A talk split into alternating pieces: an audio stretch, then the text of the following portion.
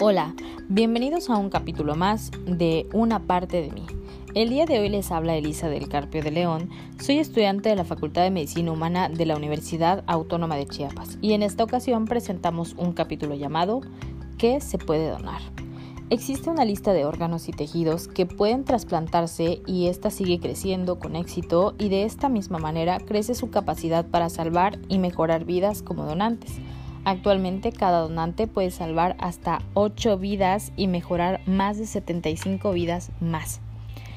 Podemos donar o trasplantar órganos, córneas, tejidos, eh, manos y rostro, incluso células madre, sangre del cordón umbilical y médula ósea. Comenzando con los órganos, la mayoría de las veces los donantes eh, son personas fallecidas, pero algunos órganos pueden provenir de donantes con vida. Las personas fallecidas pueden donar hasta 8 órganos, eh, que son los dos riñones, el hígado, los dos pulmones, el corazón, el páncreas y los intestinos.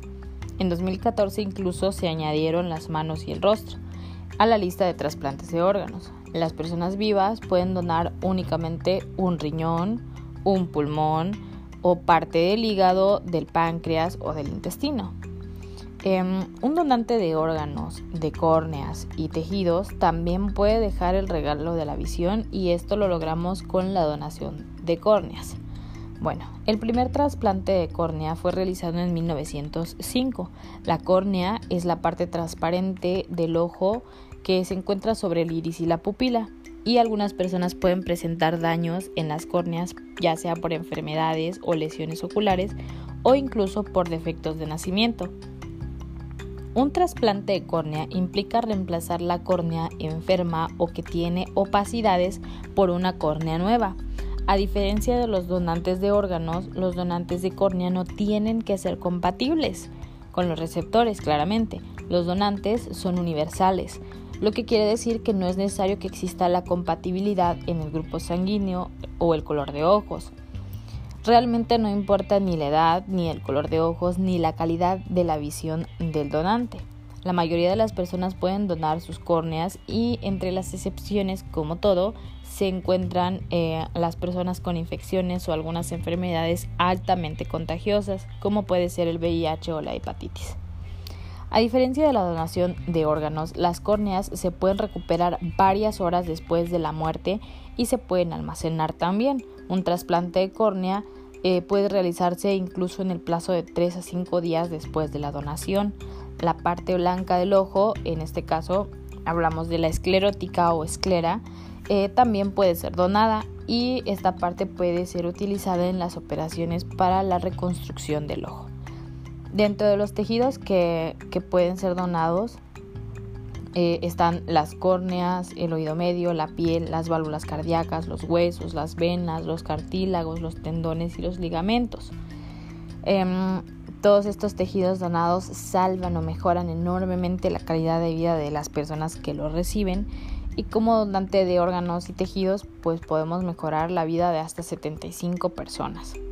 Todos estos tejidos pueden ser almacenados en bancos de tejidos y pueden ser utilizados para restaurar la vista, cubrir quemaduras, reparar corazones, reemplazar venas em, y reparar tejido conjuntivo y cartílago dañado eh, pues claramente de los receptores.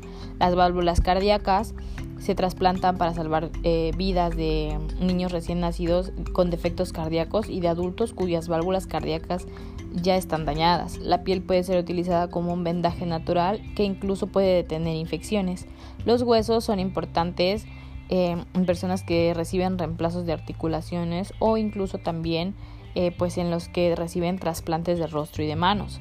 Los tendones son una especie de cuerdas elásticas que unen los huesos y los músculos entre sí y pueden donarse para ayudar a reconstruir articulaciones dañadas. Y la mayoría de las personas puede ser donante de tejidos cuando mueren, siempre y cuando exista un banco de tejidos que sería el lugar en donde se pueden almacenar de la manera adecuada. Las manos y el rostro pues eh, se han añadido recientemente a la lista de órganos en 2014 aproximadamente Estas cirugías son sumamente complicadas y técnicamente son llamadas trasplantes de órganos con alotrasplantes compuestos vascularizados, ya que son cirugías en las que se hacen injertos compuestos de muchos tipos de tejido como huesos, músculos, eh, nervios, piel y vasos sanguíneos. Por último, las células madre, eh, la sangre del cordón umbilical y la médula ósea. Em, todos los adultos sanos que se encuentran entre los 18 y 60 años pueden donar células madre para que un trasplante de células madre sea exitoso, el paciente y el donante de las células madre debe tener un tipo de tejido o antígeno leucocitario humano con un alto nivel de compatibilidad. Debido a que los tipos de tejidos se heredan, es mucho más probable que los pacientes encuentren un donante compatible dentro de su mismo grupo familiar, eh, racial o étnico. Y existen tres fuentes de células madre que pues, los donadores o voluntarios sanos pueden donar. La médula ósea, que es el tejido blanco que se encuentra en las cavidades de los huesos, que es el principal lugar de la producción de células sanguíneas y eh, también podemos obtener células madre del cordón umbilical, ya que se ha demostrado que contiene altos niveles de células madre o también las células madre pueden provenir de la sangre periférica. Bueno, esto ha sido todo eh, el podcast de una parte de mí. Gracias por su atención y esperamos y escuchen el siguiente capítulo.